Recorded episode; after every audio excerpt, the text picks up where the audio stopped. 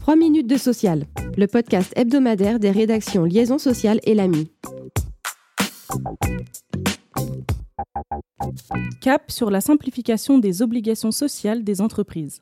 C'est ce que préconisent cinq députés de la majorité présidentielle dans un rapport remis à Bercy le 15 février.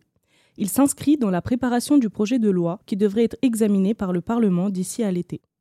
Parmi ces 14 propositions, le rapport suggère notamment de relever certains seuils de déclenchement des obligations sociales, notamment celui pour la constitution d'un CSE qui passerait de 50 à 250 salariés, de réduire de 12 à 6 mois le délai pour contester la rupture du contrat de travail, de supprimer l'obligation de mettre à disposition des représentants du personnel une base de données économiques, sociales et environnementales, ou encore de remplacer plusieurs procédures d'autorisation par des obligations de déclaration, comme l'autorisation de dépasser la durée quotidienne maximale de travail effectif. À noter que d'autres mesures de simplification impactent aussi la protection sociale. Mais qu'en pensent les partenaires sociaux? La CFDT, la CGT et EFO sont vent debout contre ces mesures et dénoncent une remise en cause des droits sociaux. Côté patronal, les mesures sont beaucoup mieux accueillies car très attendues. La CPME et l'UDP ont toutefois émis des réserves sur la proposition d'accorder aux jeunes TPE-PME la possibilité de déroger temporairement aux accords de branche. Cette fois, les salariés qui utilisent leur compte personnel de formation, le CPF, pourraient être financièrement mis à contribution. C'est en tout cas ce qu'a annoncé Thomas Cazenave, le ministre des Comptes publics, le 19 février, à l'occasion d'une prise de parole consacrée à un plan d'économie de 10 milliards d'euros.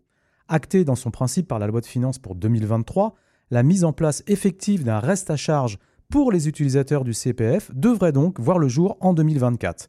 Une mesure censée rapporter 200 millions d'économies sur les 2,2 milliards de dépenses mobilisées en faveur du CPF cette année. Bercy évoque une participation de 10% minimum du prix de la formation. Les chômeurs, qui représentent 30% des usagers du CPF, en seraient exemptés, ainsi que les salariés mobilisant leur CPF dans le cadre d'un projet co-construit avec leur employeur.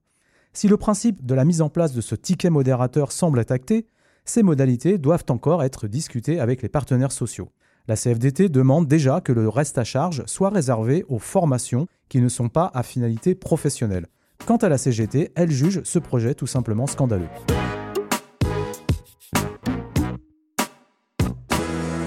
De nouvelles précisions sont apportées sur la mesure du temps de travail. La Cour de cassation, dans un arrêt publié le 7 février dernier, déclare en effet que l'absence d'un système de mesure du temps de travail objectif, fiable et accessible, conformément à la jurisprudence européenne, n'empêche pas l'employeur de soumettre d'autres preuves au débat contradictoire lors d'un litige sur les heures travaillées, notamment en cas d'une demande de rappel des heures supplémentaires.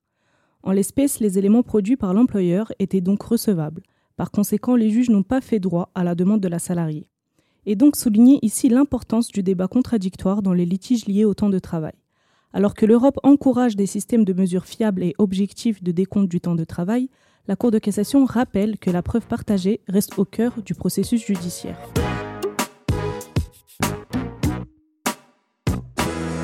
« 40%, c'est le chiffre de la semaine et c'est la proportion de Français sondés par Opinionway pour le CVPOF à faire très ou plutôt confiance aux syndicats, un niveau jamais atteint depuis le lancement de ce baromètre en 2009. La cote de confiance dans les syndicats, qui gagnent 4 points en un an, dépasse par exemple celle placée dans les banques, les responsables religieux et les médias. Merci de nous avoir suivis.